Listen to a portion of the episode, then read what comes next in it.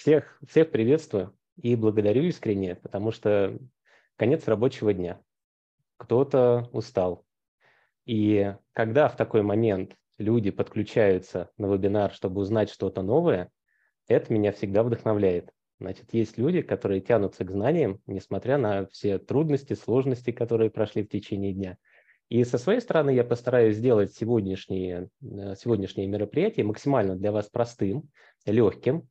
А если вы почувствуете, что нужно больше, прям вот контента, знаний, примеров, смело задавайте. Э, Владимир Иванович мне будет в этом помогать. Задавайте свои вопросы. И э, попробуем откалиброваться с самого начала. Э, я разделил свою презентацию на четыре части. Будет вступление, будет проблематика, будут решения. Решения я расскажу на конкретных проектах. То есть я перестроил свою презентацию относительно того, что я делал раньше, в пользу практических примеров из своего личного опыта. То есть то, что вы в интернете не найдете. И в заключении мы уже суммируемся, и будет э, такой небольшой приятный бонус от меня. Итак, в вступлении я расскажу немного, кто я и о чем пойдет речь. Меня зовут Максим Чугунов. Э, Владимир Иванович уже сказал, что я черный пояс бережливого производства и 6 сигм. Это вот такой тонкий нюанс, что обычно Э, знают люди про бережливое производство, а 6 сигм – это все-таки тоже важная часть именно современного понимания этой методологии. Поэтому я черный пояс именно бережливого производства и 6 сигм. У меня за плечами 15 лет практики в шести европейских странах. Я работал на четырех лидеров рынков. Э, из чего формировались эти 15 лет практики? И что это за четыре лидера рынка? Первый из них – это группа ГАЗ. Я работал на автобусном заводе в качестве инженера-технолога, где я впервые познакомился со всей сложностью процесса изготовления автобуса, автомобиля, и узнал, что, оказывается, с помощью статистики можно предсказывать будущее. И вот это было для меня очень интересное открытие, после чего я перешел э, работать э, в мирового лидера производства снеков, это компания Монделес, где я единственный из 12 кандидатов из России защитил черный пояс. И параллельно принес компании 150 тысяч евро э, как обязательное условие для получения этого статуса. А следующая компания, в которой я проработал 9 лет, это была компания Амкор, это мировой лидер производства пищевой и непищевой упаковки. Если вы приходите в магазин и покупаете, например, продукцию э, компании Монделес, ну вот, упак... э, например, шоколадку Милка или Альпингольд, вот упаковку делал я и шоколадку делал я. То есть полностью до я покрыл это, эту технологию. В итоге за 9 лет я управлял годовым портфелем из полусотни проектов, принес больше 4 миллионов евро прибыли и э, достиг уже высшего уровня руководства генеральный директор минус один. После я переехал в Москву и работал на лидера российских металлотрейдеров Агрупп, а, и разработал стратегию, запустил проектный портфель по созданию культуры постоянных улучшений. Это было в 2022 году, а в 2023 я уже официально предприниматель и собственник бизнеса, помогаю российскому бизнесу решать проблемы с первого раза. А, моя компания называется Sigma Bridge, и дальше постепенно переходим к тем проблемам бизнеса, о которых я буду говорить дальше. А, я буду говорить о проблемах очень актуальных, не тех проблемах, на которые можно закрыть глаза, а те, которые нельзя игнорировать. И проанализировав текущее состояние э, России из официальных источников, собственный опыт наблюдений, общение с коллегами, я выделил четыре основных проблемы. Среди них это резкое снижение покупательской способности, рост стоимости товаров и услуг, нехватка квалифицированного персонала. Очень часто это поднимается вопрос в последнее время, что а, вроде бы даже и не в количестве людей дело, а в их квалификации, когда приходят молодые люди, как сложно их научить чему-то или даже просто иногда звучат такие фразы «заставить работать». И технологический суверенитет. Все то, что делает нас э, зависимыми от внешних ресурсов. Итак, покупательская способность. А, по последним данным, в 2023 году РБК провело исследование Э, в каких регионах реальные доходы уменьшились сильнее всего. Результаты такие, что по России минус 1,4%, а сильнее всего пострадала Калужская область. Это не все. Э, есть данные про э, снижение оборота розничной торговли, и здесь на последнем месте Московская область, откуда я родом, почти 15% просадки, по России в среднем 6,7%. О чем это говорит и какие, точнее, следствия для предпринимателей? То, что у людей меньше денег. Когда меньше денег, ты тщательно подходишь к выбору продуктов, ты уже начинаешь экономить, ты меньше тратишь, соответственно, бизнес меньше зарабатывает. Проблема. Идем дальше. Анализ инфляции. Хотя инфляция начала постепенно снижаться, она до сих пор очень высока, что также негативно отражается на бизнесе. По поводу квалификации персонала, те, кто знакомы из вас с таким понятием, как поколение X, Y, Z, то оказалось, что к 2025 году 75% работающего населения будут из поколения Y и Z. О чем это говорит? Это говорит о том, что те особенности, которые люди приобрели э, в свое детство, в период взросления, они переносят и на взрослую жизнь, на работоспособный период. Какие это особенности? Ну вот, например, у поколения Y, они же миллениалы, они не любят строить классическую карьеру. Это означает, что они без проблем переходят с одного рабочего места на другое.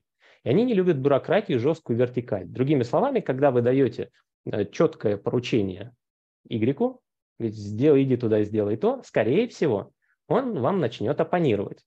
А это возникает определенные сложности с достижением результатов, когда руководитель знает, что надо делать, он встречает определенные сопротивления. На все бы ничего, но есть поколение Z которое родилось примерно э, с 96 -го года, вот там все это в несколько раз увеличено. Поколение Z не любит системных требований и сводов правил вообще. То есть если он приходит в компанию, и вы говорите, что у меня в компании есть стандарт поведения, дресс-код и так далее, ну, скорее всего, вы получите человека, который однажды придет в офис в какой-то футболке с нецензурным словом. Хочу все и сразу. Обычно такие люди приходят на работу и э, просят много денег, но мало умеют. Это цитата от одного из моих коллег. И что самое главное, у них очень мало терпения и усидчивости. То самое понятие клипового мышления, три минуты на видеоролик, это идет именно от поколения Z, которое постепенно приобретает все большую и большую массовость. И от этого не уйти. Если вы предприниматель или вы работаете с молодыми людьми, единственная возможность для вас – это изучить их, понять и адаптироваться так, чтобы даже несмотря на все их особенности, вы могли их замотивировать для выполнения определенных задач. И последняя проблема, наиболее остро, которую мы почувствовали, и каждый из нас, и бизнес России, это десятый пакет санкций, это все предыдущие пакеты, и в том числе десятый пакет. А, это уже 11,5 миллиардов продукции, которую Россия не сможет получать из других стран. И не факт, что Китай нам здесь может еще сильнее помочь. Да, поможет, все нормально. И да, я уверен, э, российский человек, он очень смекалистый, и он найдет выход, но это все будет достигаться за счет увеличения издержек и снижения качества. И этот момент опять возвращает нас к первым двум проблемам, которые снова будут связаны с тем, что товары будут дорожать, а покупательская способность будет снижаться. И кто-то может сказать, да ладно, не первый кризис, не первый, не последний переживем, не паникуй. А, я поднял данные по уровню психических расстройств в России за последнее время. Ситуация неутешительная. Около 5 миллионов страдают депрессивными расстройствами и тревожными расстройствами. А это означает, что люди паникуют паникуют по той причине, потому что это объективная реальность, которая происходит. Это уже не просто э, кто-то сообщил плохую новость. Мы видим это все, что происходит вокруг, что происходит в магазинах. Одно радует, что интерес россиян к психотерапии вырос. По крайней мере, люди перестали мучиться и переживать это самостоятельно, потому что одно из самых э, э, ужасных последствий депрессивных расстройств – это самоубийство. Люди идут к психотерапии, и это хорошо, и, соответственно, понимают, что ну, голову тоже надо лечить. И от этого заболевания тоже есть своя таблетка. И спрос на антидепрессанты вырос, и это меня, честно говоря, радует, что люди все-таки продолжают заботиться о себе. И как итог всего этого статистика по закрытым компаниям в России. Простым языком закрывается компаний больше, чем открывается. А это означает, что бизнес, такие люди, как я, которые вложили душу в свое дело, они принимают решение закрыть его. А это, надо сказать, когда ты сам открываешь свое дело и вкладываешь большое количество усилий, это сродни потери близкому человеку. Это очень серьезная штука. И я разделяю боль тех людей, которые вынуждены были это сделать, потому что ситуация изменилась. Эйнштейн говорил в свое время, что никто не чешется, пока у него не зудит. Вот сейчас, на мой взгляд, не просто зудит, а просто полыхает. И очень многие могут сказать, что то, что происходит, это как неизбежное зло. Его нужно просто принять и продолжать, продолжать выживать. От чего-то отказываться. Но я сам лично не соглашаюсь с этим. Я не соглашаюсь с этим, пока я не все попробую. И то, те силы, которые позволяют идти и бороться с этими проблемами, они основаны на том, что а, появляется инструмент, появляется знание, появляется средство, которое дает тебе силы идти и бороться. И эта сила – это наука. Наука решает проблемы бизнеса, человечества, общества, потому что она знает, как устроена реальность и как наиболее эффективным образом и результативным влиять на нее, чтобы изменить ситуацию к лучшему. И про эту науку, науку, которая помогает решать проблемы, бережливое производство и шасси, я расскажу в следующей части решения. А сейчас, коллеги, если э, есть желание, возможность, задавайте вопросы по первой части моего выступления. Я с удовольствием отвечу. Давайте тогда, да, давайте тогда, если можно, Максим, я попробую.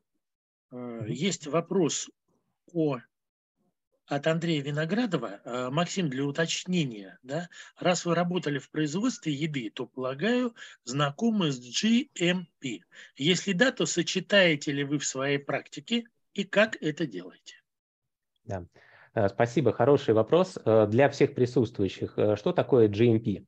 Э, GMP э, расшифровывается как Good Manufacturing Practice. Это э, лучшие производственные практики. Они в первую очередь направлены на то, чтобы обеспечить пищевую безопасность.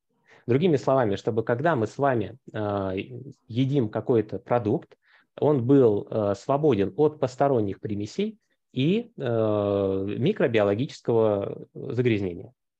Обеспечиваются эти мероприятия чистотой, порядком, и есть у меня прямо из жизни такой опыт, когда только-только начинали мы э, развитие процесса производства на новой линии, очень часто мы шоколад называли грязью. Можете себе представить? Ты работаешь на шоколадной фабрике, а там же все в шоколаде, и эта грязь, она налипает тебе в том числе на ботинки, везде, и становится сложно ходить. Так вот, э, если нет GMP, то работник берет скребок, которым он, например, а, а, взвешивает продукцию, ну, там специальный такой лоток, туда наливается шоколад, он этим скребком потом этот шоколад удаляет. Ну, ну есть же скребок, да, почему бы вот эту грязь с подошвы и не счистить? Можете себе представить, да, ваши ощущения? Вы бы хотели получить шоколадку, зная, что этим скребком чистили подошву ботинка? Вот, и мы тоже не хотели. И в итоге, э, каким образом, э, когда мы начали внедрять уже бережливое производство, да, GMP является одним из э, основных понятий пищевого производства, которое исходит из таких инструментов, как 6S+, и 8 видов потерь. И вот туда мы закладывали инструменты как ментального воздействия на людей, так и невозможности нецелевого использования инструментов для того, чтобы обеспечить эту безопасность и не переживать. Вот. Поэтому спасибо за вопрос. Да, GMP – это такая очень важная штука. И я помню очень хорошо, когда к нам э, приезжали из э, э, российских компаний посмотреть, как мы производим, то первое, что они отмечали, э, мы такого никогда не видели. У вас как лаборатория. Вот, вот такое сравнение было. Да, спасибо. Еще вопросы? Сейчас еще, да. А, значит, смотрите, а, ну, Андрей Виноградов хорошо пошутил, да, для фразы «все будет хорошо» нравится концовка «все будет хорошо». Готовьтесь. Вот, а, значит, Алексей Милованов задает несколько вопросов. Я прочитаю, посмотрите. Сразу ответьте или потом ответьте. Первый. Мы сегодня много говорили про проекты. Помогите, пожалуйста, провести границы между понятиями проект и продукт и насколько все сказанное сегодня применимо ко второму. Давайте сразу отвечу. Здесь угу. на самом деле очень легко разграничить. Продукт – это э, э, конечный результат, нашей деятельности, когда мы э, произвели что-то с помощью проекта или какого-то процесса. А проект – это э, перемещение организации из текущего состояния в состояние желаемое. Вот. То есть, другими словами, результатом проекта является продукт. И сегодня я буду рассказывать как про проекты, так и про продукты, которые могут рождаться по итогу проекта. А, вот еще... А, да, да, второй. Да, пожалуйста. Ага, где найти презентацию, я ответил. По поводу QR-кодов, это ссылки на первоисточники в вашей презентации? Да, коллеги. И есть ли в презентации кликабельные ссылки? Они да. все кликабельные? Что я сделал, коллеги, да. Э, так как все-таки э, продвигаемся в технологиях, то э, я совместил QR-код с кликабельностью. Угу. Другими словами, когда вы скачаете презентацию с ресурсов угу. проектной ассоциации, вы сможете кликнуть по ним, а сейчас в процессе презентации вы можете их распознать через камеру смартфона. То есть как вам будет удобнее. Угу. Понятно, спасибо. Это очень важный вопрос. Угу, очень важный вопрос. И э, еще один, да. Э, теория поколений. Есть ли серьезное научное обоснование? Дайте, пожалуйста, ссылку. Насчет серьезного научного э, я бы так не сказал. Все-таки для научности там не хватает эксперимента. Вот, то есть надо было бы взять все-таки доверительную выборку и в какие-то другие условия людей поместить. Этого очень сложно реализовать. Но на основе чего я делаю такие выводы? Да, там же по QR-коду. Там есть эта статья, она отличается такой э, достаточно э, такой хорошей выжимкой из того, что можно потом подчеркнуть уже из источников, которые вы найдете в этой статье. Ну вот, пока, насколько я понял, вопросы а, нет, есть 3.2.1. Просто с учетом угу. статистических неточностей и сложности практической диагностики на месте выглядит чуть желтовато. Не совсем понял вопрос. А, а, смысле, как будто бы статья, в смысле, как будто бы статья из желтой прессы, вот эта теория поколения, мне все время триггерит, а? и я пытаюсь найти какие-то А, все, понял. Вот что вы имеете в виду, желтовато. Все, понял, понял, Алексей. Понял. Статья да. из желтой прессы. Угу. Спасибо, Алексей, за пояснение. Я услышал, я услышал ссылку, спасибо, я посмотрю в, ага, в презентации. Да. Спасибо. Конечно, спасибо я, я сам э, из тех людей, которые э, не доверяют желтой прессе, а обязательно смотрят первые источники. Поэтому да, понимаю вас. Угу. Вот ага. Андрей Виноградов пока помогает, говорит, что ведут с работы уже 5-7 лет, и можно найти вполне серьезные работы. Mm, да, Андрей, отлично. если вы знаете эти работы, хотя бы примерно как называются или фамилии авторов, вы э, напишите, пожалуйста, нам в чате, ну здесь сегодня до окончания, да, может быть, mm. тогда это и Алексею поможет, и Максим на это тоже будет смотреть. Ладно, все, попробую вспомнить, да, да. написал Андрей. Андрей, спасибо. Угу. Все, Максим, Благодарю. мы можем, наверное, продолжать. Да? Отлично. Mm-hmm. Хорошо, коллеги. Итак, мы э, рассмотрели проблемы бизнеса, которые э, сейчас являются актуальными. Теперь постепенно переходим к решениям. Очевидно, что те проблемы, которые я озвучил, нельзя решить каким-то одним легким способом, потому что они системные. Так вот, наука, она как раз решает такие проблемы, которые не под силу другим дисциплинам. И чтобы продемонстрировать то, насколько эффективна наука в решении проблем, я на таймлайне э, привел также по QR-кодам э, ссылки на источники того, что я называю чудом. Я думаю, вы слышали про так называемое японское экономическое чудо, когда после Второй мировой страна была полностью разрушена, в том числе ядерными ударами, люди, которые потом поднимали эту страну, они вот вчера еще доили коз, а сегодня им нужно собирать автомобили. И она смогла сделать то, что можно с уверенностью назвать, назвать японским экономическим чудом. И это благодаря науке. Науке, которая в том числе туда принесла Америка, которая сама же и была причастна к тому, что произошло со страной. Советское экономическое чудо – тоже отдельное явление.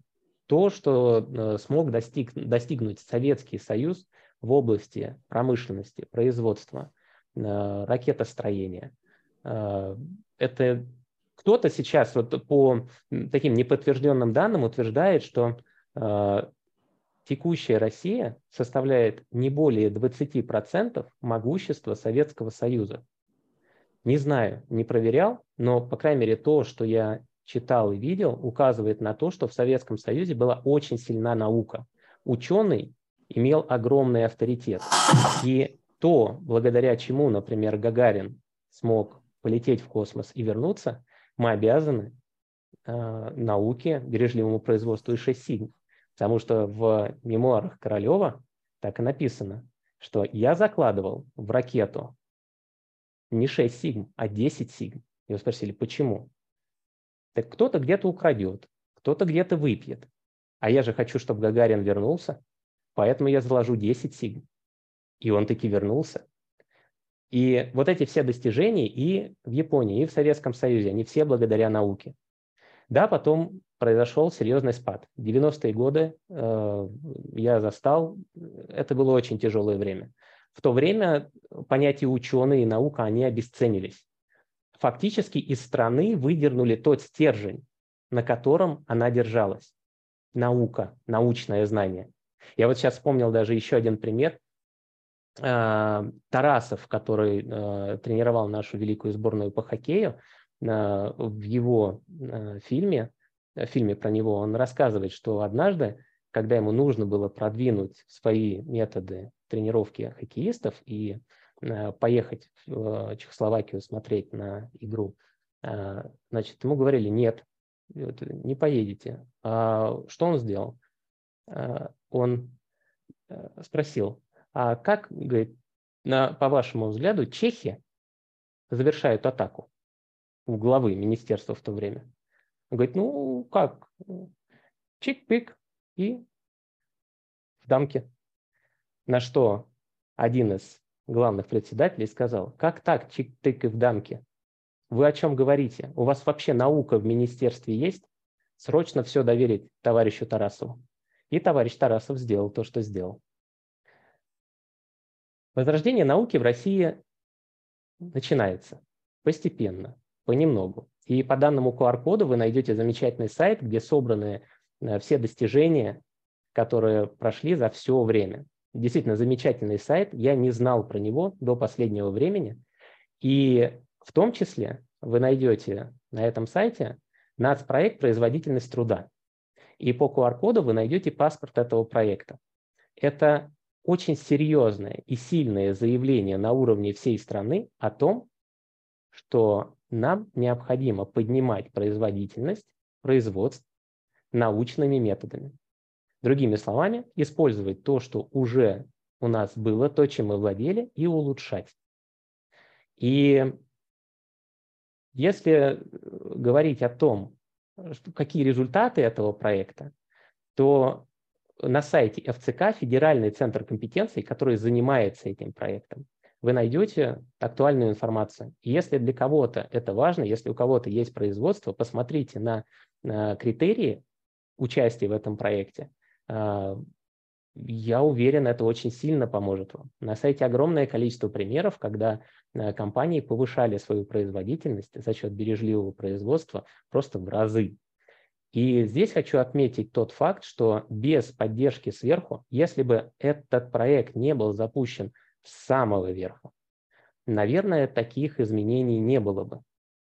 Но оно было сделано правильно. И это из моего опыта, и это подтверждается также моим опытом. Я видел компании, которые пытались запускать такие трансформации снизу вверх. И эти трансформации всегда погибали. Выживали только те компании, которые начинали сверху вниз. Так было в Манделезе, так было в Амхоре, и сейчас я вижу, что так происходит в России. И мне от этого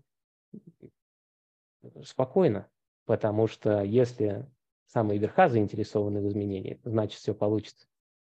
И какие есть примеры? А примеров много на самом деле. Они за последнее время стали уже появляться в открытом виде. Раньше э, эта методология, она держалась по большей части в секрете, потому что, ну, представьте, это очень сильное конкурентное преимущество, когда ты можешь обогнать э, своего конкурента просто не только на голову, а просто на несколько десятилетий. И я собрал для вас вот такие материалы. Первое – это обновленный ГОСТ на бережливое производство. А, там участвовало огромное количество крупнейших компаний России, можете посмотреть начало. И это очень э, такая хорошая адаптация э, тех исходников, которые были созданы изначально японцами, дополнены американцами, э, усовершенствованы немцами. Весь мир участвовал в разработке этой методологии. Соответственно, ГОСТ постепенно-постепенно начинает адаптировать это для россиян переводя это на русский язык, а, а, введя терминологию, не противоречащую друг другу и так далее. Сбер. А, один из ярких примеров. Сам видел, как менялись его отделения, потому ну, просто это жив... самый яркий живой пример для меня. Несколько раз ко мне обращались из Сбера для того, чтобы оказывать также им помощь, поддержку и работать у них. Кстати, очень интересное такое с практике случай, когда мне позвонили и спросили, «А, Максим, а кем вы работаете? Я говорю, вот работаю на производстве пищевом, черный пояс. Он говорит, вы хотите к нам? И я им задал вопрос, а зачем? Вы же банк. Зачем вам человек с пищевого производства? А мы, говорит, специально набираем людей из разных отраслей, чтобы они свежим взглядом посмотрели на то, что мы делаем. Огромное уважение от таких слов. Росатом Э, в России является, не только в России, в мире является лидером э, того, все, что связано с мирным атомом. Соответственно, он выложил в свободный доступ материалы очень качественные по 5С и 8 видов потерь. ФЦК на своем сайте выложил этап работы с предприятиями, будет понятен алгоритм того, как работает бережливое производство. И корпорация МСП, э, с которой я сотрудничал, она также выложила в открытый доступ отличное пособие по бережливому производству, исчерпывающее, очень легкое, простое в картинках, э, которые вы также можете использовать. Э, также там есть конкретные примеры реализации таких мини-проектов, мини-улучшений, в общем, очень качественные продукты. Соответственно, с помощью этих продуктов вы можете начать осваивать методологию уже самостоятельно. Коллеги, если есть вопросы, готов ответить. Да, давайте. Есть вопрос у Антона Воробьева. ГОСТ про бережливое производство учитывает ли проектную специфику? Ой, вы знаете, проектная специфика, э, э, чтобы учесть проектную специфику, наверное, я бы на нее написал отдельный ГОСТ, если говорить. Можно я тоже, можно я тоже помогу, Максим? Угу. Дело все в том, что когда такого плана э, стандарты выходят, да, э, у них, э, насколько я знаю, цель, да, в первую очередь, да, описать то, э, что у них написано в теме. А вот mm-hmm. все связки, связанные с другими ГОСТами и со всем остальным, главное, чтобы не было ничего, что противоречит другим. Mm-hmm. Вот это да. А по поводу связи, я думаю, что Максим абсолютно правильно сказал. Если вас интересуют стандарты по проектному управлению, берите стандарты по проектному управлению. У нас есть отечественные, вот, ну, какие-никакие, но они имеются. Я думаю, вы можете на них посмотреть и тоже сделать вывод. Вот. Как правило, одно другое, э, ну, одно с другим не связывается. Как правило, не связывается. Я могу такую аналогию Антону привести. Там есть, конечно, там есть э, и элементы проектного управления, вы их там найдете. Но вот аналогия такая. Вот представьте человек. У человека есть скелет. Вот скелет – это ГОСТ или стандарт ISO, которые формируют вот, ну, основные да, э, как бы части тела. Но мясо, кожа, мышцы, да, это вот уже то, что непосредственно дает возможность практически применить э, какую-то методологию. Вот э, то, те самые мышцы, кожа, части, уже органы, Вот это бережливое производство и 6 сигм. А любой ГОСТ и ИСО – это скелет. Поэтому вот очень часто я сталкиваюсь с тем, что компании говорят, у нас э, мы пытались внедрять ISO, ничего не получилось. Мы прочитали стандарт, но непонятно, что делать. Да, это так. Это главная из проблем, что скелет есть, а как э, мышцы-то на него потом э, нанизать, да так, чтобы это все двигалось правильно. Это уже, да, это более сложный вопрос. Спасибо. Еще вопросы? Секундочку, включу микрофон. Да, следующий вопрос. Ага. А сколько материалов много? Уверен, что они разные. С какого начинать? Хм. Начните с методички МСП. Вот, я бы с нее начал. Вот прям с конца. Э, когда на моем слайде, да, начните с нее, а дальше вы сможете уже, э, вот как раз у вас появится скелет, и вы на этот скелет сможете вот все остальные инструменты нанизывать. Да, я бы так рекомендовал. Анастасия Корниенко, спасибо. А правильно ли считать, что бережливое производство применимо к любой сфере, то есть и к пищевой промышленности, и к банкам, и к IT, и тому подобное? Абсолютно. А, в этом а, заключается ее сила, разносторонность и универсальность. А, бывает так, что применяют ну, небольшие терминологические такие вот особенности термины. Ну вот, например, agile – Agile – это бережливое производство и 6 Sigma в IT. А вот, например, конкретно Scrum и тем более Kanban метод, он взял, он, это адаптированный Kanban из э, того, что мы видели на заводах Toyota. И вот это развивается, приобретает свой оттенок, добавляется чуть терминологии, но по сути, а, вот, кстати, э, тема agile, она вообще в последней ревизии международного стандарта по бережливому производству и 6 Sigma, она включена, потому что реалии времени такие. И э, называется теперь Agile Sigma. Так что, да, коллеги, эта штука постоянно, более того, развивается, новые новые индустрии добавляют туда свои особенности, и она собирает лучшее. Спасибо. Ну вот видите, Антон Воробьев пишет, что в том-то, что, в том-то и проблема, что не связывается. Ну, просто вопрос в том, что как можно применить э, уже сейчас, чтобы улучшить ситуацию в конкретных проектах. Мы угу. еще не дослушали презентацию нашего уважаемого спикера. Антон, немножечко наберитесь терпения, угу. и сейчас вы сначала дослушайте, потом, если надо, мы вернемся к вашему вопросу. Я понимаю, что угу. вам хочется начать сейчас, но давайте дослушаем конца выступления. Подождите. Будет ответ для Антона, потому что я буду рассматривать конкретные проекты, да, и там да. как раз, надеюсь, появится вот эта связка. Спасибо. Итак, коллеги, продолжаем. Э, ключевые отличия. Ключевые отличия в том, что себестоимость снижается не за счет того, что мы экономим и, соответственно, теряем в качестве, что первое интуитивное и понятное, что очень часто делает бизнес, а за счет устранения потерь производительности и качества в процессах. То есть мы идем от потерь, мы устраняем преграды, мы устраняем барьеры на пути потока процесса и получаем повышение производительности и получаем улучшение качества, а не просто выбираем, как будто мы повесили с одной стороны весов качественный дорогой продукт, который делается долго, а на другой стороне весов Э, делаем что-то очень быстро, некачественно, зато дешево. Нет, бережливое производство не имеет таких весов, она устраняет потери. А, устраняет человеческий фактор за счет встраивания качества в процесс. А, есть такое понятие, называется защита от непреднамеренных ошибок, в простонародье защита от дурака или пока-йоки. Э, можете найти в интернете очень много примеров. Простейший – это вот перелив в ванной и в раковине. Спасла Э, от затопления не, одно, не один миллион жильцов, я думаю. Вот. Простейший пример вот такого встроенного качества в процесс. Э, Созда... Умеет создавать новые продукты и услуги, причем такие, которые в первую очередь востребованы, и во вторую, которые очень легко производить. Таким образом, мы находим, э, мы максимизируем ценность для бизнеса и для клиента благодаря методологии.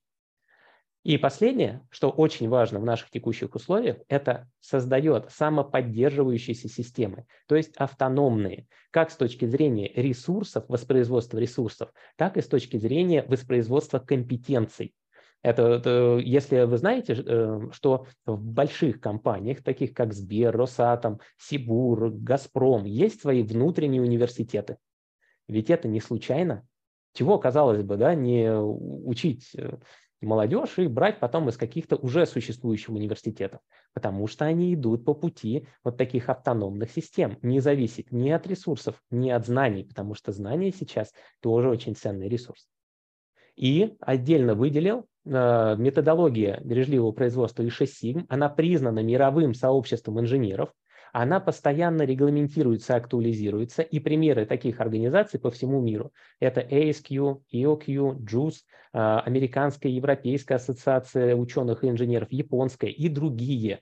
И более того, например, Европейская организация, вот прям когда санкции появились, буквально там месяц в месяц, а, она включила а, в том числе Россию а, в последний документ, в котором сказано, что в требованиях к инженерам качества, которые работают на российских предприятиях, обязательно э, необходимо включать инструменты бережливого производства и 6 сигм и перечисляет их. Какие инструменты необходимо ну, не просто включить, а проходить по ним в том числе аттестацию, чтобы люди это знали. Не знаю, какое будет у этого будущее, но документ такой есть, он до сих пор лежит у них на сайте. И теперь переходим к самой, наверное, интересной части моей презентации. Это непосредственно примеры. И примеры я разделил на четыре основных блока. Блок низковисящих фруктов. И внедрение – это то, что можно назвать как капитан очевидность. Это просто сделай. Это очень понятные вещи, которые можно быстро применить. Второй блок – это улучшение и прорывы там, где уже наступает э, этап науки. И, как видите, э, есть э, такие щиты, и щиты имеют свой цвет. Вот цвет щита означает это уровень пояса бережливого производства и 6 сигм, начиная от самого первого желтого пояса, заканчивая до черного пояса. Итак, давайте посмотрим, что такое низковисящие фрукты. Очень часто их собирают с помощью систем РАЦ-предложений. Очень, я думаю, знакомая штука, по крайней мере, интуитивно понятная. А, каким образом бережливое производство и шестик организует правильную систему распредложений? Сначала она проводит практикумы по 5С и выявлению 8 видам потерь. Затем происходит э, ограничение креативности рабочим местом сотрудника и правилом, что в случае неудачи э, возврат Э, к первоначальному состоянию должен произойти за 24 часа. Это очень важное условие, чтобы мы не надеялись, что, точнее, не рассчитывали на то, что работник на, э, непосредственно в цехе, который стоит у станка, он предложит нам каким образом улучшить стратегию компании. Он элементарно со своего рабочего места не видит всех внешних угроз и возможностей. Поэтому мы даем ему Э, улучшать свое рабочее место, в котором он лучший, он лучше любого руководителя знает, что там можно улучшить. И тогда наступает прямо дзен. Следующее, создаем доступный всем и простой инструмент фиксации этих улучшений, чтобы можно было быстро занести и приложить фотографию, сделать описание, и дальше начать делиться с работниками частью эффекта от улучшений. Это могут быть как материальные, так и нематериальные вещи. Вот как это выглядит. Я, к сожалению, не могу выложить всех э, примеров, потому что часть из них, они конфиденциальные. Поэтому я сделал просто свои домашние. Вот первое, э, тот, кто э, сталкивался с такой трудностью маркировки, есть машинки, э, такие называются дайма, вот я сейчас курсором показываю, не нужно ничего больше распечатывать, скотчем наклеивать, вот есть там, называется лейбл принтер. Вот, покупаете такой лейбл принтер, отдаете своим сотрудникам и говорите, вот промаркируй, чтобы вот, понятно было, что куда ложить. Особенно если работают несколько сотрудников на одном рабочем месте, это очень сильно помогает. Вот взяли, отмаркировали. Замечательный элемент системы PTS. У себя дома я сделал вот такую штуку, когда я вывожу на телевизор информацию с нескольких своих календарей. Каждый цвет означает э, какую-то свою область, домашние дела, бизнес, э, работу. Вывел график акций сверху, чтобы постоянно их отслеживать. Тоже улучшение. Визуализация. Я не пропущу важную информацию, она всегда передо мной. Ну и те, кто занимается, например, пересчетами, очень простое решение, называется счетчик нажатий берете такую штуку и можете удивительно точно считать трубы, какие-то детали, ну, все, что требует пересчета. Дайте такую штуку сотруднику, будет меньше ошибаться.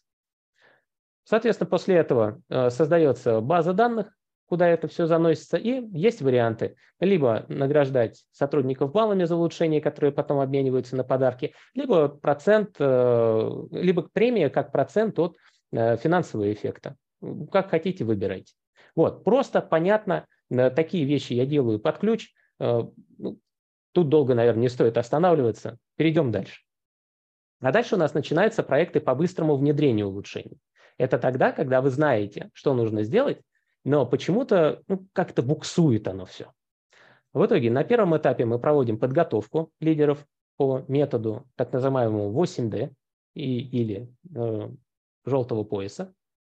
Э, соответственно, на следующем этапе формируем критерии, для каких проблем стоит применять этот метод, чтобы не все поголовно э, внутрь системы загонять, а только то, что действительно требует этого подхода. Создаем визуальный инструмент контроля и на последнем этапе закрываем проблему только после прошествия минимум трех месяцев, как контрольный период. Другими словами, когда нам кто-то говорит, что я решил проблему, все. Нет, ждем три месяца. Минимум. Если после трех месяцев заказчик сказал, что да, проблема ни разу не повторилась, мы действительно считаем, что эта проблема решена. И реализа... ре... реализуется такая система 8D очень удобно как раз на канбан-досках. Вот перед вами такая канбан-доска, которую я подготовил как образец для такой компании, э, которую вы, уверен, знаете, Госзнак. Это взятые из интернета э, варианты дефекта монет, которые я вот таким образом сюда поместил, чтобы показать, как это работает. А работает очень просто. Одна проблема, одна карточка. Внутри детали каждого этапа решения. Там очень четко расписаны 8 э, шагов того, что нужно сделать. Соответственно, заполнили один и потом передвинули карточку в столбик второго этапа. Так вы двигаете карточки слева направо, визуально видите, где какие карточки зависли, э, либо где-то они скопились. Э, очень легко контролировать выполнение таких вот э, быстрых проектов. Важно быстрых, э, потому что длительность их не должна превышать 3 месяца. И для тех, кто заинтересуется такой штукой, э, в моей презентации будет секретный промокод для канбан доски. По нему вы сможете получить продленный период. Пожалуйста, пользуйтесь. Кайтон очень хорошая российская разработка. Я ушел и не жалею с Трелла на Кайтон. Пользуюсь и для семейных задач, и для работы, и для бизнеса. Хорошо, коллеги. А что если не сработало? Что если мы перебрали эти решения, попробовали раз, два, три и не получается, проблема все равно повторяется, то вот тут как раз вступает уже наука. И науку должен применять тот человек, который знает, как это делать, имеющий допуск к этому. Соответственно, это зеленый пояс и черный пояс бережливого производства и шасси. И э, я здесь вспомнил такую фразу Эйнштейна, который говорит, что большая глупость делать то же самое и надеяться на другой результат. Поэтому замеряйте частоту повторов возникновения проблем. Это очень простая штука. Но когда вы дойдете на своем счетчике хотя бы до трех, задумайтесь, может быть, что-то поменять. Ну ладно, первый раз повторила случайно, второй раз, ну еще как-то с натяжкой, но три-то уже статистика. Поэтому попробуйте применить другие методы. Что здесь? В чем отличие? Э, добавляются такие замечательные две фазы. Это признай и осознай. Признай ошибку, осознай, что, что произошло после проекта. Поделись этими э, знаниями э, со всеми другими. А, почему признай? А потому что без признания ошибки не начнется ни один проект. На первом этапе создается ТЗ на устранение проблемы, подробно описываются все детали. Затем изучается реальное положение дел на фазе измеряй, когда мы собираем данные и факты о реальности, чтобы понять. Очень часто, кстати, случается так, что и проблема перестает существовать, когда собираются данные. С помощью данных у меня бывало так, что доказывал, что проблемы-то и нет, она была надумана. На самом деле это просто, знаете, называется внутренний театр менеджера, а в реальности ее нет. А, дальше на этапе анализа мы доказываем коренные причины проблем, это есть одна из фундаментальных основ. Мы не переходим от проблемы сразу к решению, а мы э, копаем до тех пор, пока не найдем и не докажем наличие конкретных коренных причин, над которыми мы потом и работаем, которые мы потом и улучшаем, внедряя улучшения, доказывая их результативность в течение фазы контроля. Здесь уже точно такое же правило, от трех месяцев и больше, то, что называется репрезентативный период. Если у вас компания, которая а, занимается новогодними э, ивентами, например, то для вас контрольный период вполне возможно будет несколько лет, потому что у вас происходят события один раз в год. А для других компаний это может быть всего пара недель, потому что за эту пару недель пройдет такое огромное количество, например, клиентов и случаев, что вполне достаточно, чтобы сказать, да, проблема решена, новый процесс стабилен, пожалуйста, узаконь это. Узаконь в системе менеджмента качества, которая для этого создана, чтобы собирать все знания и лучшие практики компаний э, в таком виде, чтобы им могли пользоваться все сотрудники. Вот, вот такой вот алгоритм. А вот здесь добавляется тот самый agile, про который я говорил. Когда э, мы, наблюдая то, что с первого раза у нас, например, не получилось подобрать, такое решение, которое решило все проблемы, э, то мы повторяем этот цикл, улучшай, контролируй до тех пор, пока не заработает. В этом суть, в этом суть итерационного подхода agile. И отдельно обращаю внимание на то, что у нас есть целых три фазы. Определяй, измеряй и анализируй перед тем, как мы перейдем к улучшениям. Можете себе представить? Приходится людей держать прям вот Подожди, подожди в решение. Мы еще не доказали коренные причины, мы еще не собрали все факты и данные. Это главная особенность этой методологии. Именно поэтому бережливое производство из 6 решает проблемы с первого раза и навсегда. А, пример того, как это происходило. А, э, это реальный кейс, то есть это один из проектов, который я делал. Создали а, Project Charter, устав проекта. На фазе «Измеряй» откартировали процесс, выдвинули гипотезы, э, обнаружили уже несколько проблем с измерительным оборудованием. На фазе «Анализируй» выделили четыре основных проблемы. Первая была связана, наибольшая доля проблемы с ошибкой учета, как ни странно оказалось. Э, была ошибка взвешивания, вариации обеспечения веса, то есть то, каким образом принимали операторы решения, когда нужно прибавлять и убавлять вес, и вариации точности дозирования. Очень, если быстро, вот решение ошибки учета было неочевидным до последнего момента, а просто было известно, сколько тонн мы теряем, и три последние причины, они описывали только процентов 30 от того, что на самом деле а, было не объяснено. То есть куда-то девалась большая часть массы, и мы все равно не знали куда. И оказалось, что вот технологический процесс был таким, что не учли возвратные отходы, которые формировались из одного типа масс, а в учетной системе она формировалась из двух типов масс. Но ведь это же не одно и то же.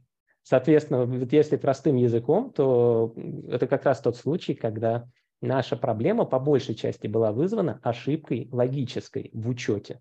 Ну, заодно а, параллельно нам удалось решить много технических проблем, стабилизировать процесс так, что у нас не только перерасход массы э, резко снизился, но и брак пошел вниз. А это уже настоящие деньги, э, которые исчислялись уже сотнями тысяч евро. С точки зрения следующего типа проектов прорыва, можно сказать так, что э, случается, что ты попробовал проект зеленого пояса, и все равно не получилось. Все равно проблема остается. И вот в такой момент приходит на помощь черный пояс, который способен создать с нуля новый процесс, свободный от восьми видов потерь и уже имеющий пригодность процесса на уровне 6 сиг. И э, непосредственно здесь большая работа происходит э, с точки зрения э, креативности того, э, что это будет за решение, потому что оно новое, его еще такого не было. Я здесь привожу статью «Закон Мура против нанометров», те, кто в теме, может быть, помнят, как э, в 2000-х годах а, прошла такая тема, что закон Мура, э, удвоение количества резисторов на, микросхеме каждые два года происходит, э, что все, он больше не работает. Почему? Потому что производители уперлись в технологический процесс около, по-моему, 65 нанометров, а, а дальше не могут пойти, потому что там уже атомарные влияние начинает играть роль. И они просто не могут сделать меньше технологический процесс. Вот индустрия микропроцессоров смогла перебороть этот момент только благодаря тому, что называется DFSS, Design for Six Sigma. Здесь только будут а, англицизмы. К сожалению, в русском языке аналогов нет. Они именно вот так, и найти вы сможете информацию именно по ним. И тому, что называется ТРИС. то, что расшифровывается как теория решения изобретательских задач, она входит как обязательный компонент проектов черного пояса. И эта техника, она была создана нашим соотечественником Генрихом Альтшулером. И у меня для вас э, небольшой подарок. Э, я подготовил пятиминутное видео занятий на, по теме ТРИС от самого Генриха Сауловича. Э, коллеги, пять минут Насладитесь видео. Изобретения всегда опаздывают. Звук идет? Мореплаватели наносят течение, рифы, мели на карту, чтобы другие, те, кто идут по их следам, знали об этом. А у изобретателей нет такой карты. Каждый начинающий проходит через одни и те же ошибки. Годы, десятилетия нужны, чтобы накопился какой-то опыт, выработались какие-то приемы. Надо учить творчеству. А для этого нужна наука. Вот такой науки давно мечтали, ее не было. Она сформировалась только в последние годы. И вот сейчас в Баку, в Дубне, в Днепропетровске, в Горьком есть школы, где учат изобретать. Мы вам покажем эти занятия.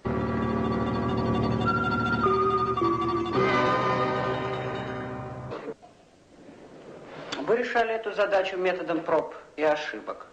Схематически этот метод можно показать вот так. Ну вот задача, поисковое поле, где-то решение. Где именно решение мы не знаем. Ну, идет э, наугад перебор вариантов. Вот сделана одна попытка, вторая попытка. Нет хорошего решения. И снова отступление к задаче, и новая попытка, и какой-то случай, что-то внешнее подскажет решение. Можно годами буквально перебирать варианты. И вот в ожидании этого момента, пока будет какая-то подсказка извне, какая-то случайность. Вот озарение чаще всего именно с этим и связывают изобретательское творчество, особенно в кино. Я сейчас это покажу.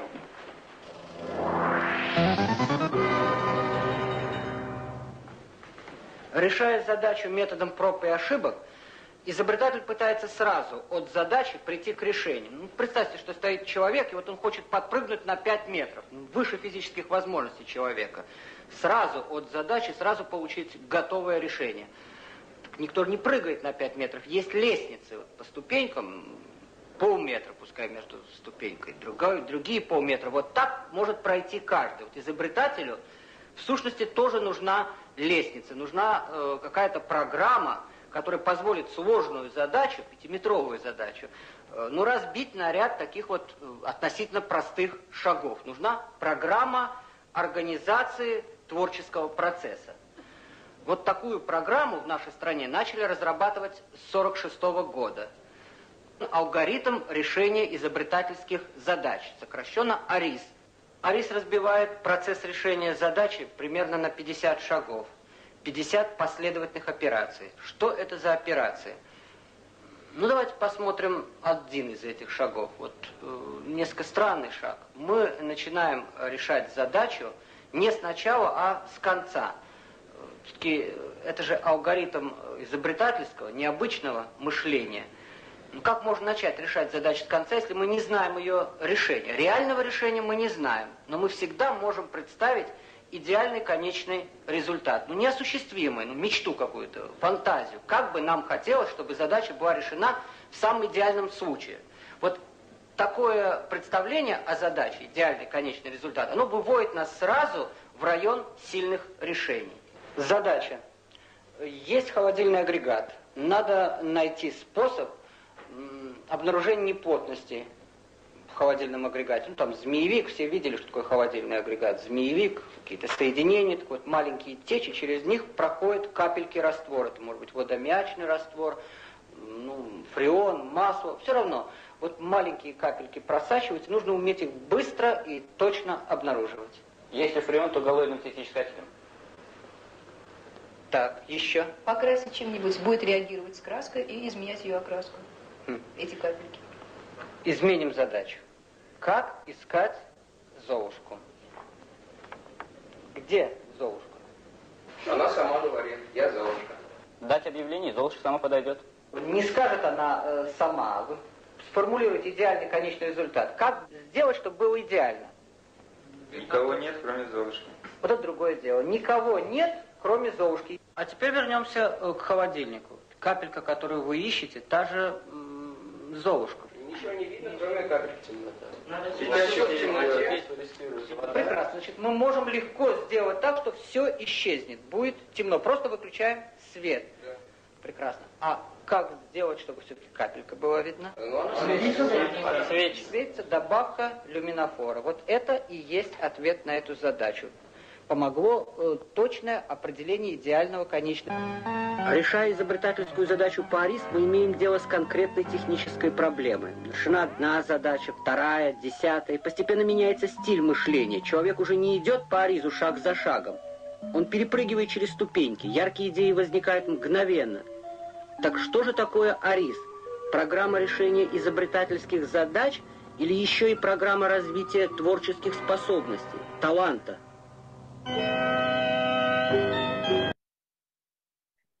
Коллеги, как вам? Весьма занимательно. Кто так, с этим сталкивался первый... до вашего ролика, а, он понимает, что это а, удивительный а, решебник практически всех практических задач, которые есть, были и будут. Да. Школа трудная, но школа трудная, но подход удивительно хороший, удивительно прагматичный. И самое, что э, придает ему особые ценности, э, на самом деле две вещи, вот мне сейчас в голову пришло. Первое – это то, что когда создается решение с помощью ТРИЗа, они в первую очередь проходят проверку на э, э, э, э потребление ресурсов для этого решения. Вот другими словами, оно э, должно задействовать все уже имеющиеся ресурсы в системе и не привлекать новых. А это говорит о том, что решение, которое вы создаете, оно будет стоить очень дешево с точки зрения дополнительных вливаний. Очень часто это вот действительно такие вот прям находки. А, и то, что ТРИС, вот, который был создан Альтшулером, он был создан с точки зрения технических решений. И когда вы будете смотреть АРИС, по-моему, вот, э, одной из там версий номер 80, сколько-то, не вспомню точно, то там вы даже найдете такие огромные таблицы готовых решений на пересечении.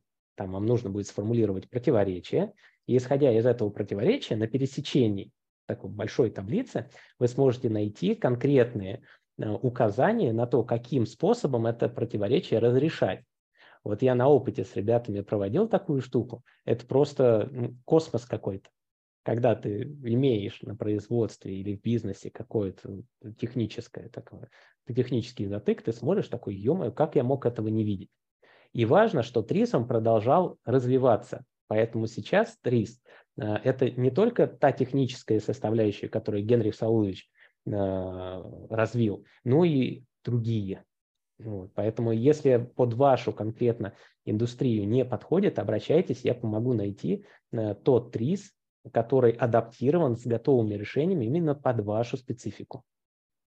Вот, коллеги, да, большое вам спасибо. Э, рад, что вам понравился этот подарок. Примером такого вот проекта прорыва, когда создается новый процесс – а, я приведу создание цифрового двойника. Почему его? Ну, во-первых, сейчас это достаточно такая актуальная тема, а во-вторых, то, что мы его создали а, без специального программного обеспечения. То есть как раз используя те ресурсы, которые уже были в компании. Она не имела возможности инвестировать большое количество, но хотела попробовать. В итоге что мы сделали?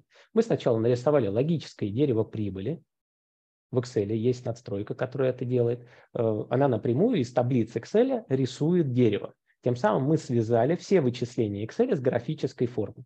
Потом мы подготовили доверительные данные. Это самый сложный процесс всегда. Например, такой метод, как MSA, Measurement System Analysis, который пришел из автомобилки, позволяет точно сказать, подходят вам данные для того, чтобы их э, использовать потом в предсказательных моделях или нет.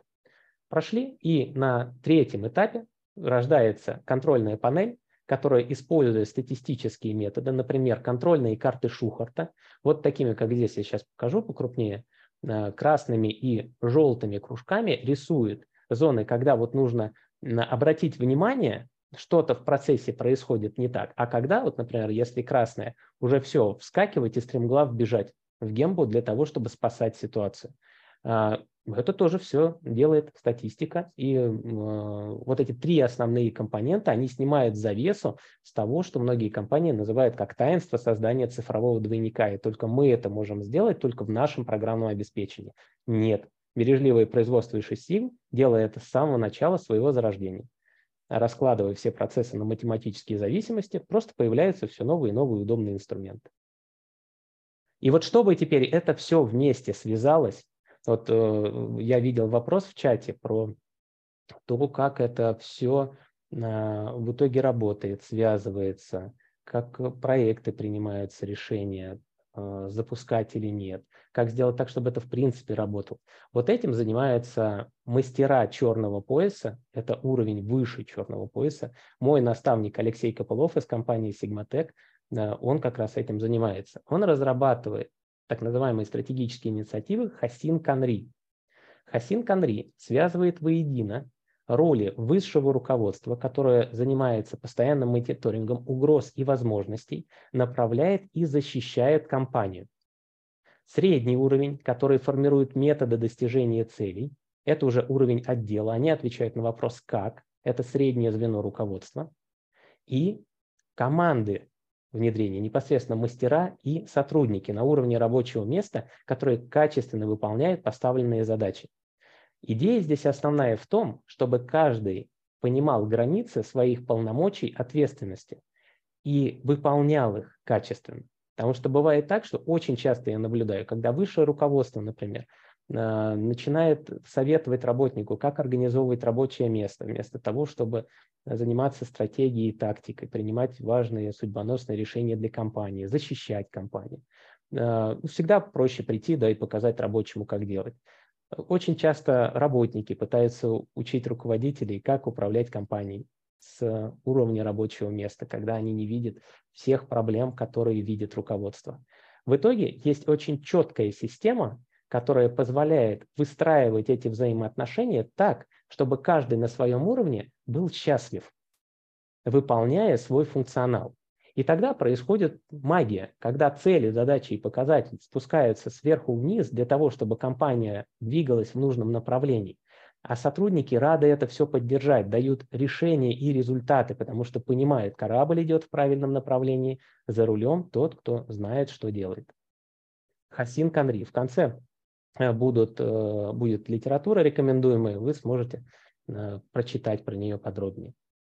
А какой еще элемент присутствует в бережливом производстве 6 сигма? Так называемая модель зрелости.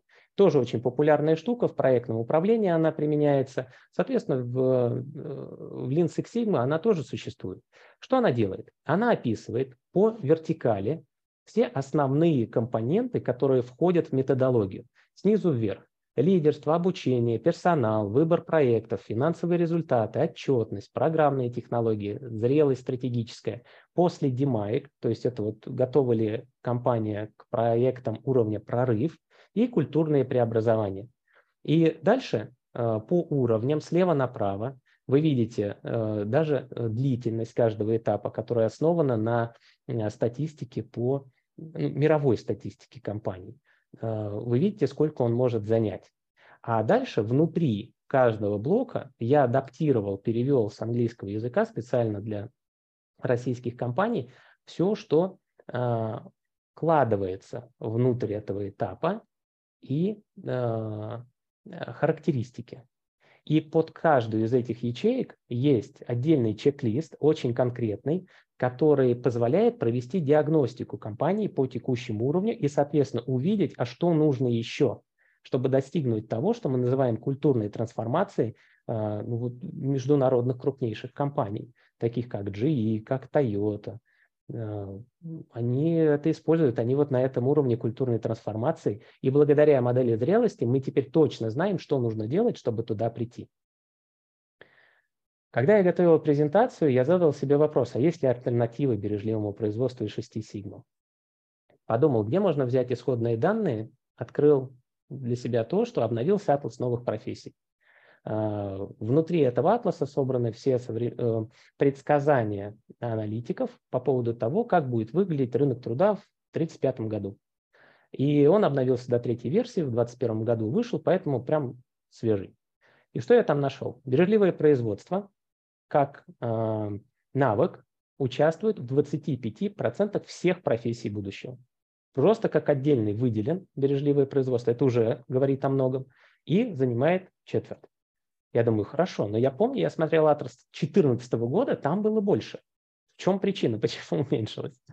А оказалось, что выделили отдельно бережливое производство управления проектами, которые вместе, потому что нельзя бережливое производство рассматривать без управления проектами навыком. Это бок о бок идущие вещи. 63. А после этого я заметил еще две компетенции – клиентоориентированность и системное мышление. Клиентоориентированность передается через понятие ценности, системное мышление, исходя из того, что я вам показал до этого. Например, тем же самым Хасин Канри, 98. 98% всех профессий будущего содержат в себе навыки, которые уже включают в себя бережливое производство и 6 сигм.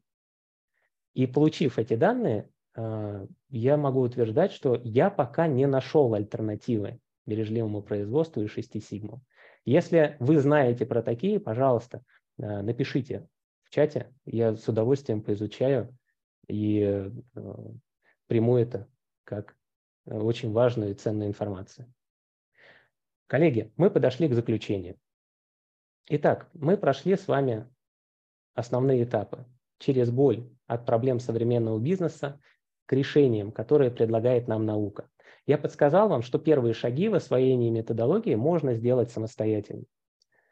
Для того, чтобы повышать КПД, конечно, лучше это делать с опытным наставником, который уже прошел все эти этапы. Тогда это будет происходить быстрее и с более высокой эффективностью.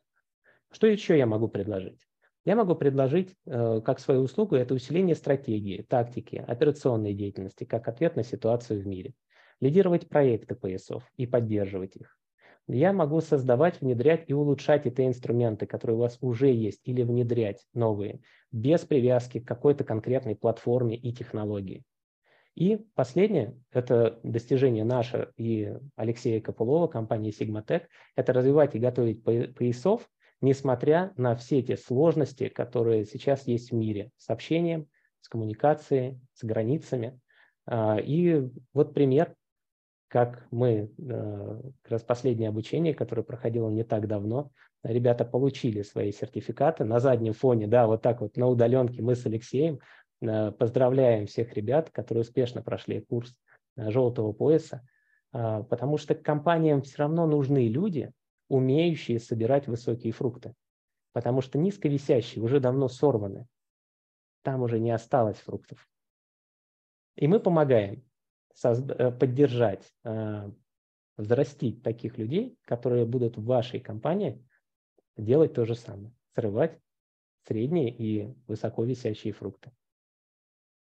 Э, контакты мои Алексея вы можете найти в презентации. Моя компания Sigma Bridge, компания Алексей Sigmatech. Соответственно, сайты доступны. Пожалуйста, обращайтесь, пишите на почту, э, смотрите мои э, посты в Телеграме. Э, любым удобным образом звоните, пишите. Буду рад ответить. Коллеги, с моей стороны все. Чем еще могу быть полезен? Спасибо большое. Повторите, пожалуйста, где презентация эти? Алексей, скажите еще раз, не расслышал. Повторите, пожалуйста, где найти презентацию? Я что-то пропустил. Вот смотрите, я в чате написал три раза, Алексей, по поводу презентации и по поводу записи выступления. Просили три раза, три раза написал, да, что мы выложим запись выступления и презентацию в проектной ассоциации. И люди, которые будут, э, имеют определенный статус проектной ассоциации, у них будет доступ бесплатный к записи и к презентации. Надеюсь, что я ответил на ваш вопрос. Да, коллеги. Да, спасибо, теперь понятно. Ага, вот, коллеги, пожалуйста, мы сейчас будем отвечать на вопросы, которых тут достаточно много насыпано. Но я хотел сначала да, задать свой вопрос, да, свои 5 копеек, если можно сделать. Да. Ну, вот, э, во-первых, Максим, большое спасибо, что вы показываете нам список литературы. Если можно, прям э, книги назовите, и я потом тогда уже свой вопрос. Да. А, первая книга, наверное, классика, с которой стоит начать э, знакомство с бережливым производством, это Джеймс Вумак «Бережливое производство». Особенно для тех, кто любит автомобили. Меня очень вдохновила в свое время история компании Porsche, которая там рассказана, разложена. Это просто заслушаешься, зачитаешься. А, также, чтобы не фокусироваться только на бережливом производстве, существуют книги «Бережливый офис», «Продажа товаров и услуг по методу бережливого производства». Там вы найдете основные инструменты и, опять же, примеры, чтобы понять, как оно а, выглядит, и уже попробовать применить к своим процессам. А нижний ряд книг, а, недавняя, прям вот свежая книга «Шум» Даниэля Канемана – это применение принципов бережливого производства и шести сигм для процессов принятия решений. Э, мой наставник Алексей Копылов рассказывал мне про то, как он э, проводил похожие э, исследования в своей компании. У него была своя компания, и вот он тоже с руководством показывал, что как часто мы ошибаемся, принимая какие-то решения. Я думал, ну это просто фантастика какая-то. Ну ладно, одно, когда ты там с машинами что-то делаешь, систему измерений проверяешь, но тут-то люди, как это можно сделать? И вдруг выходит эта книга, и там вплоть до формул. Я такой, да ладно, уже пишут, вот прям, и э, надо сказать, что вот Ман, Иванов и Фербер, они очень быстро ее перевели, обычно там прям разрыв такой идет, вот англоязычная вышла, вот русскоязычная, а тут буквально год. Поэтому я крайне рекомендую, узнаете много нового. Там срывается столько покрывал от процессов, начиная с подбора персонала, заканчивая дактилоскопией. То, чему мы, например, очень склонны верить, то как, какая на самом деле точность этих процессов. И две книги про Хасин Канри, русскоязычная, единственная, которая есть в нашем пространстве, это Томас Джексон. А, на мой взгляд, там много инструментов, но она не дает такого понимания, как книжка справа, а, написана Йоджи Акао. Она существует только в англоязычном варианте. По ссылке вы можете найти источник, где ее можно почитать. Тот, кто знает, как найти нужную информацию, тот найдет и может скачать ее. Вот. Источники подсказывать не буду. А, вот там схлопнется все. Потому что там примеры японских компаний и реально существующих, то, как они создавали свои стратегии и то, как это выглядит.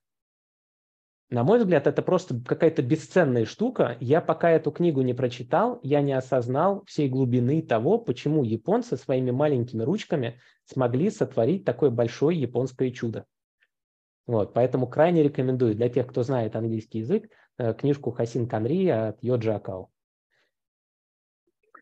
Э, спасибо, коллеги. Выложил сейчас ссылочку на опрос, да, с, э, пожалуйста, возьмите ее себе, и потом уже, когда закончится все, зайдите на несколько вопросиков наших ответьте. Мой вопрос нашему уважаемому спикеру, которому я очень благодарен за такой прекрасный, доходчивый, очень подробный рассказ и великолепную, очень насыщенную презентацию. Вопрос такой. А вот, Максим, ну, обычно же, э, когда человек э, начинает заниматься каким-то делом, э, в котором он проходит одну стадию, другую, третью, и в конце концов вылезает на самый верх, на самый пик, да? А с чего все это начинается? У вас с чего все это началось? Расскажите, пожалуйста, а? Это было случайно или здесь что-то такое есть, что лежит в основе вашего интереса? Можно узнать? Владимир Иванович. Да, это, знаете, это как, э, наверное, очень часто, это сочетание э, случайности, э, но в то же время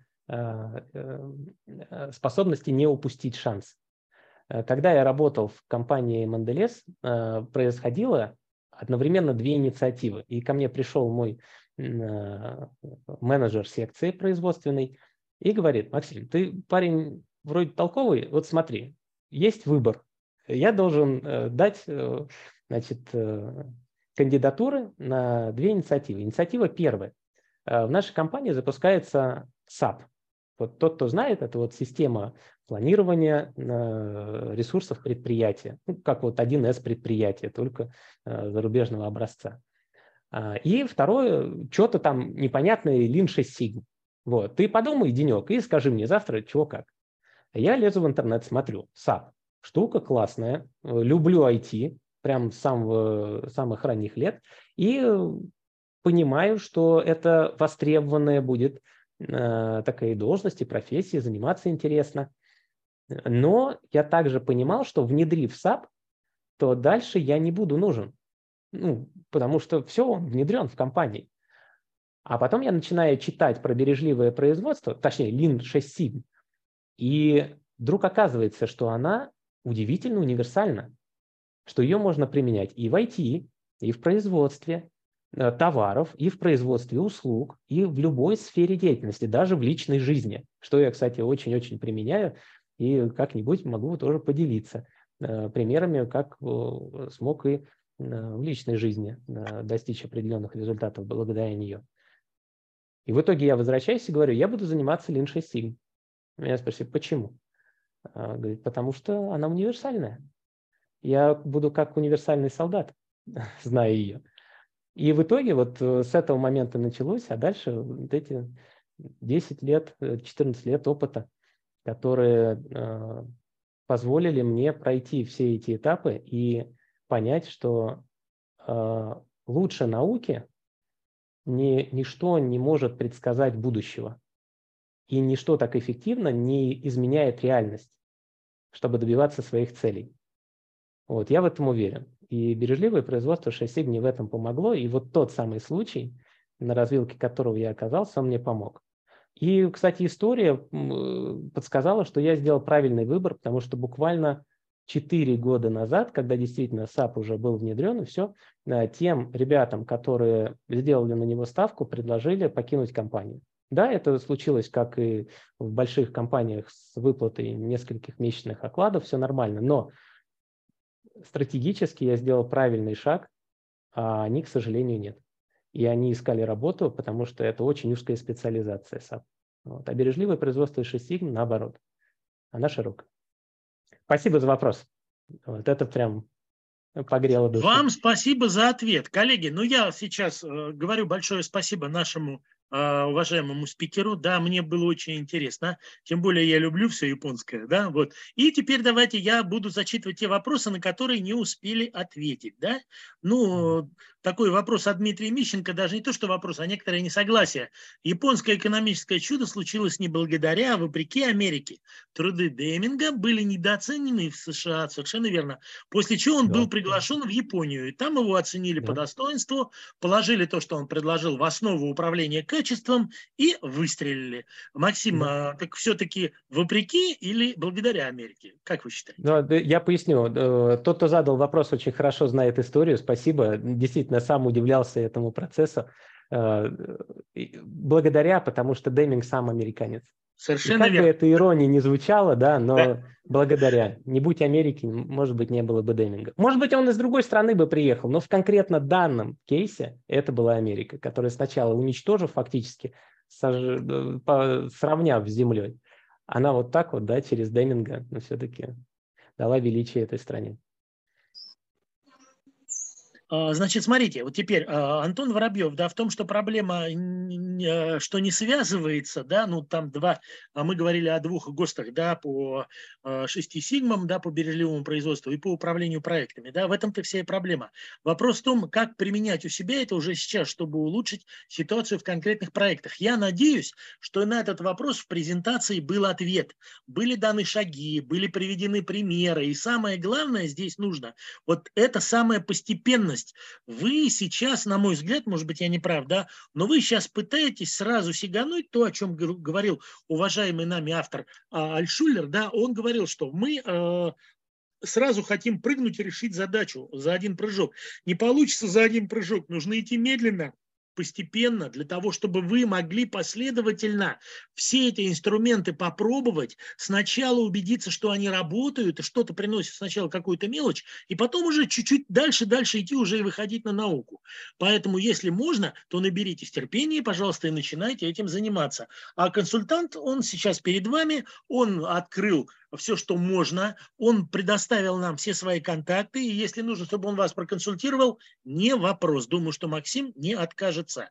Это уже в таком частном разговоре, в частной переписке. Да? Так, дальше смотрим. Про презентацию спрашивали, да. Угу, угу. А, следующий вопрос Антона Воробьева. Как это все с управлением а, связано? Работник работает в рамках операционной деятельности. За три месяца, помните, вы говорили, три месяца нужно проверять, да, проект уже на другую фазу уйдет, и проблема не будет повторяться а, уже по организационным причинам. Как же это все связывается? Если можно, Максим, угу. пожалуйста. Угу. А, если ответ быстрый и четкий, связывается быстрый. через Хасин Канри. Вот, ну я понял, вот да, то, то самое дерево, иметь... да? Угу. Ну, просто нужно иметь вот тот самый опыт огромный, который есть у вашего коллеги, для того, чтобы это все быстро увидеть и быстро связать. Вот так. Потому что да. так сразу да. сами вы не свяжете. Так, не можем представить. В проекте идет вопрос, закрывать фазу или нет. А что надо заказчику, непонятно. И если это не угадать, то все закроется. Определяй, не пройдено, и дальше идти, э, определяй, не пройдено, дальше идти нельзя. Стоп, приехали, проект закрыт. Ну ладно. Да. Понял вопрос на самом деле. Да, Владимир Ильич, могу ответить, да? да? Конечно, конечно. Я объясню на примере. Э, когда мы Э, работали со своими, э, с моими иностранными коллегами в компании Амкор, то занимались очень тонкой штукой, называемой вот цветоподбором, э, печатью, качеством печати. Это очень часто субъективные штуки.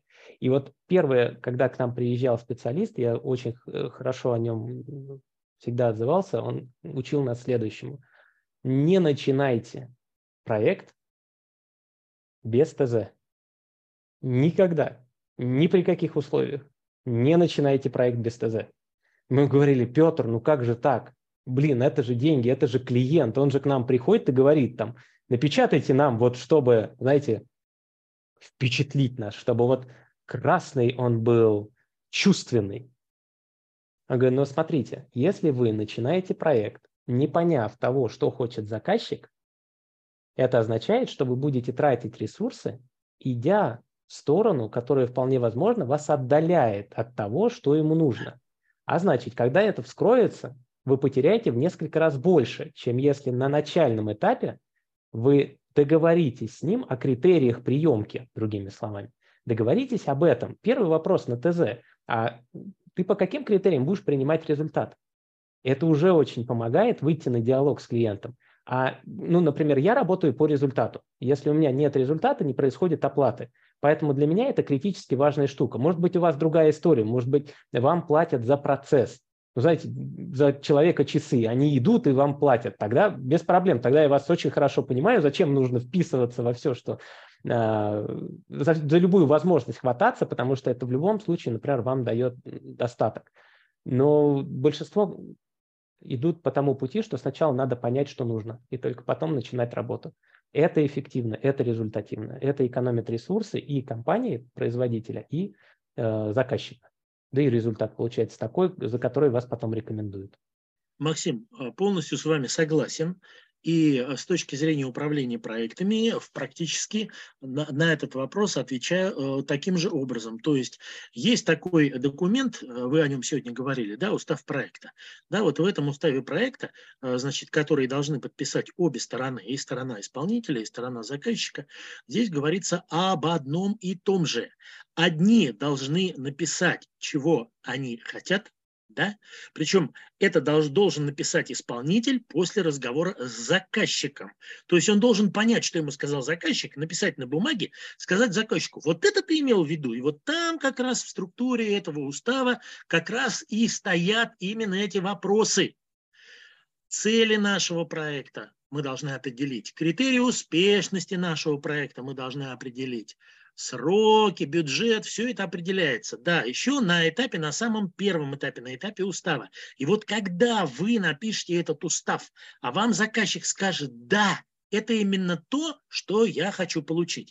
А вы заказчику скажете «да, это именно то, что я могу для вас сделать». Вот это очень важно. Без этого нельзя начинать проект, потому что, ну, как кто-то говорил, если вы не знаете, куда плыть, любой курс для вас будет неправильным. Не знаю, кто это придумал, давно уже про это говорят. Вот поэтому я тут полностью согласен с Максимом Чугуновым. Сначала нужно определиться, что вы будете давать заказчику. И вот когда это уже будет определено, вот тогда вы можете писать план, тогда вы уже можете разрабатывать другой план, тогда вы уже можете привлекать свою команду, да, и каждому давать задание. То есть у вас уже пойдет планирование проекта, где вы уточните устав четко, точно, что, когда будет сделано, когда будет представлен результат, в каком виде и так далее, и так далее. Все. Вот. Поэтому я надеюсь, что мы на вопрос ответили. Ну, я, так сказать, немножечко, как это называется, муха села на быка, на быка и сказала, мы пахали. Ну, я просто вторю Максиму Чугунову. С точки зрения project менеджмента то же самое. Следующий вопрос. Владимир Сав Серис, правильно я прочитал фамилию, надеюсь. Видимо, данный подход подходит для внутренних проектов по улучшению процессов вашей компании, ну и для составления внутренних программ проектов. Вот. То есть выходит дело, что для внешних проектов это не подходит. Что скажете? Не, не, я, возможно, я не покрыл это в презентации, и это правда так. Это отдельная тема, э, которая впервые применила Toyota, опять же, Э, которая поняла очень простой принцип. Э, по-английски он звучит так. Shit in, shit out, gold in, gold out. В переводе, в вольном на русский язык, если у вас мусор на входе, то мусор на выходе, потому что из мусора очень сложно сделать конфетку. А вот если у вас золото на входе, то великие шансы, что вы и на выходе дадите очень хороший продукт. В итоге все, что касается внешних проектов, также покрывается бережливым производством и шести сигмами и называется развитием поставщиков.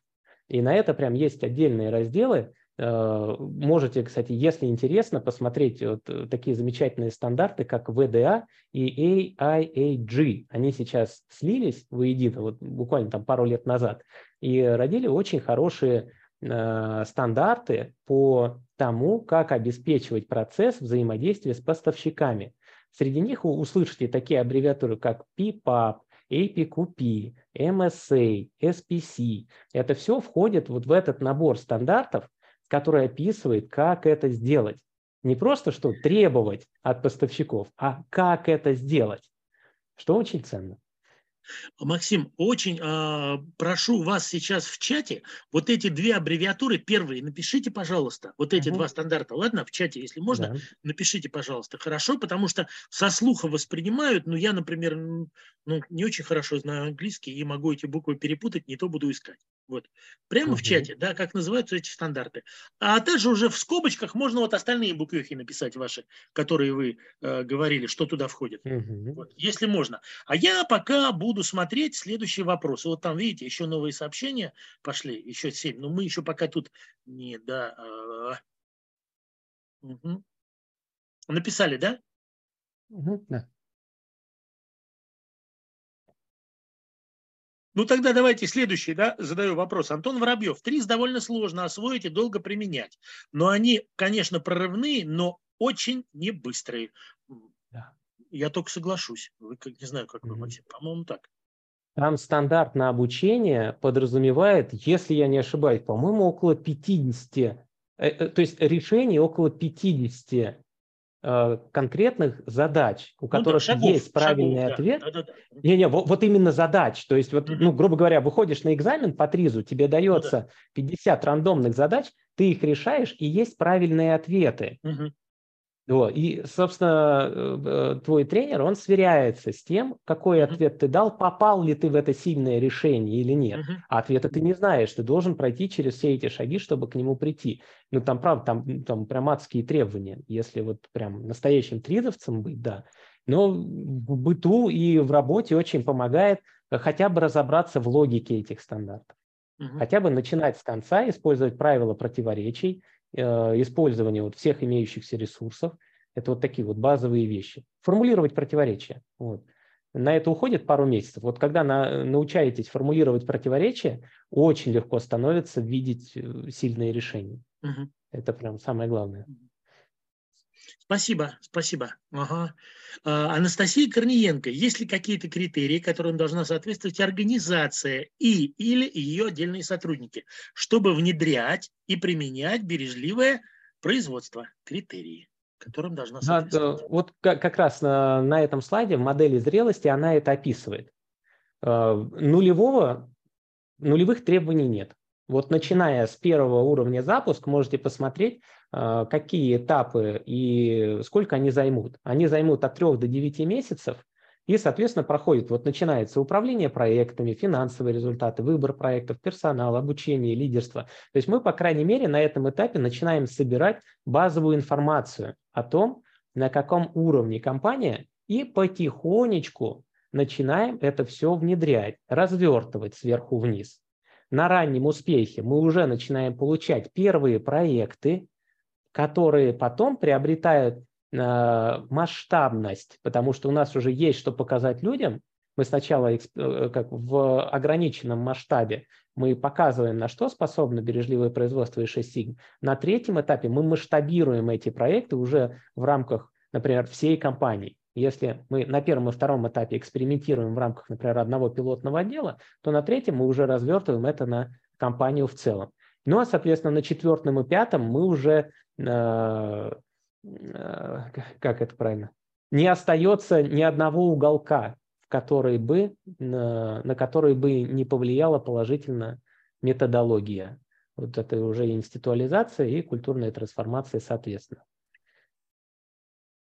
Спасибо. Полина Артемьева, какую организацию вы выбрали для сертификации на пояс?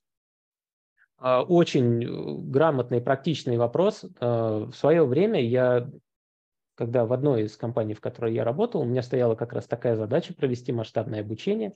А, я сам проводил несколько обучений, но потом понял, что ну просто одному не покрыть, нужна помощь. И я стал изучать рынок России. Что я сделал? Я составил вопросник, очень простой, ну, простой с точки зрения, да, наверное, знаний, но базовые знания. Там не было каких-то изощренных вещей. Ну, например, там вот стандарты FMEA, э, как э, принимается решение о э, приоритетности действий по итогам анализа.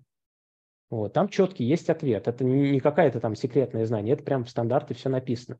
И я вот с таким опросником, ну там около 10 вопросов, я обзвонил вот прям в интернете забил топ-5 компаний, которые выпали в России по сертификации.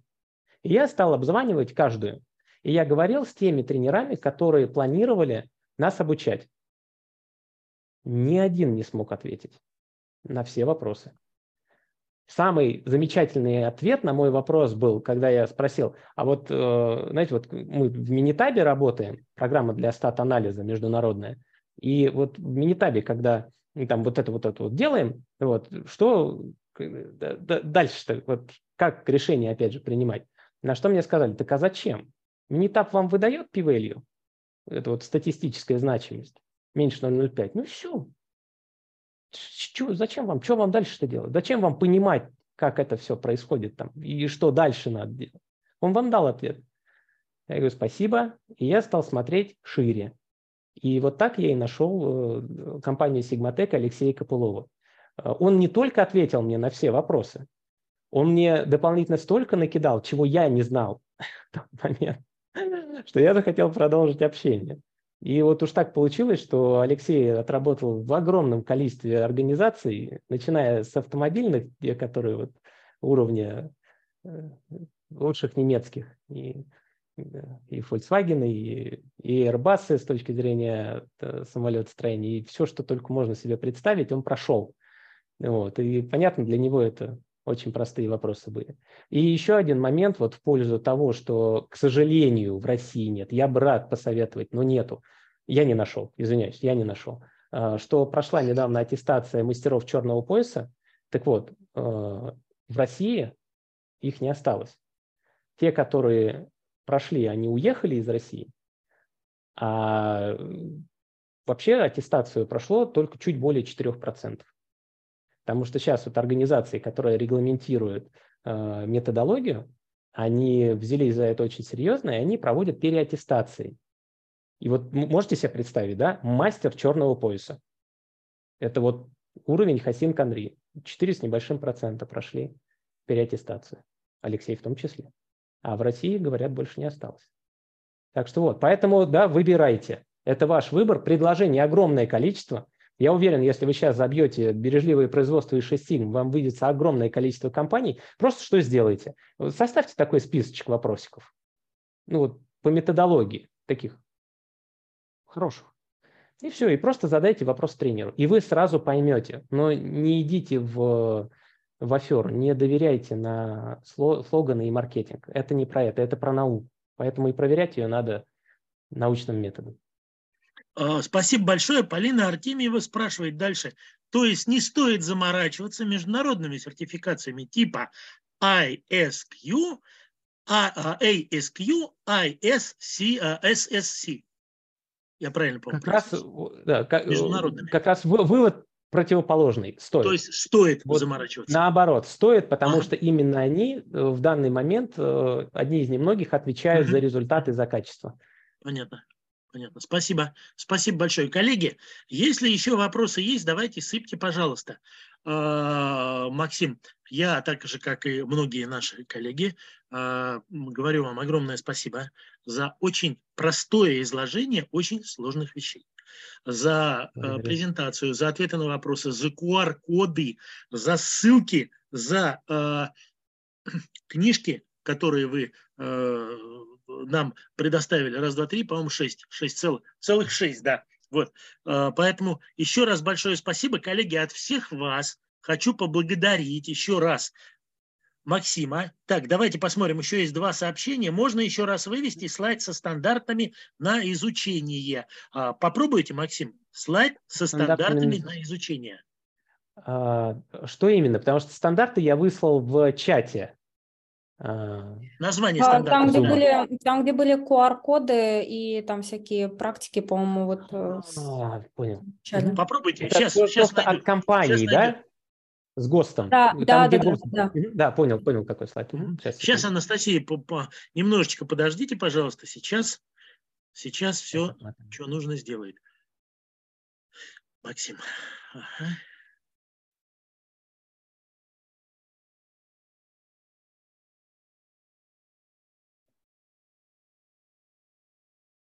Кстати, ГОСТ вот недавно обновился, обновился в лучшую сторону. То, что было в самом начале, еще до 2021 года, там вот, к сожалению, прям совсем вода была. То есть было... Он, да? Бы, ну, а, Если а можно, уже более наполнен. приблизьте, пожалуйста, чуть-чуть слайдик, а? Можно? Немножечко. Получится? Нет, нет, наверное. Ну да, вот так вот снимайте. Сейчас вот, ребят, щелкайте, щелкайте, щелкайте, щелкайте. И потом Максим переведет на правую сторону слайда. Надеюсь, что отщелкали. Вот, и теперь на правую сторону. Вот тут, ну, тоже 4. Можно, да, вот. Угу. Ну вот. Большое спасибо. Пожалуйста. Вам большое спасибо за интерес. Коллеги, а, все, а, всех наших сегодняшних участников, особенно тех, которые засыпали вопросами, да, с нетерпением. Надеюсь, что мы на все вопросы вам ответили. Огромное вам спасибо всем, потому что без интереса с вашей стороны это было бы нудно, это было бы не так интересно, и это было бы, наверное, все-таки красиво, но не прагматично. А сейчас, когда отвечал Максим на ваши вопросы, да, повторял какие-то слайды, мне кажется, что это как раз то, что вам нужно. А мы здесь собрались для вас.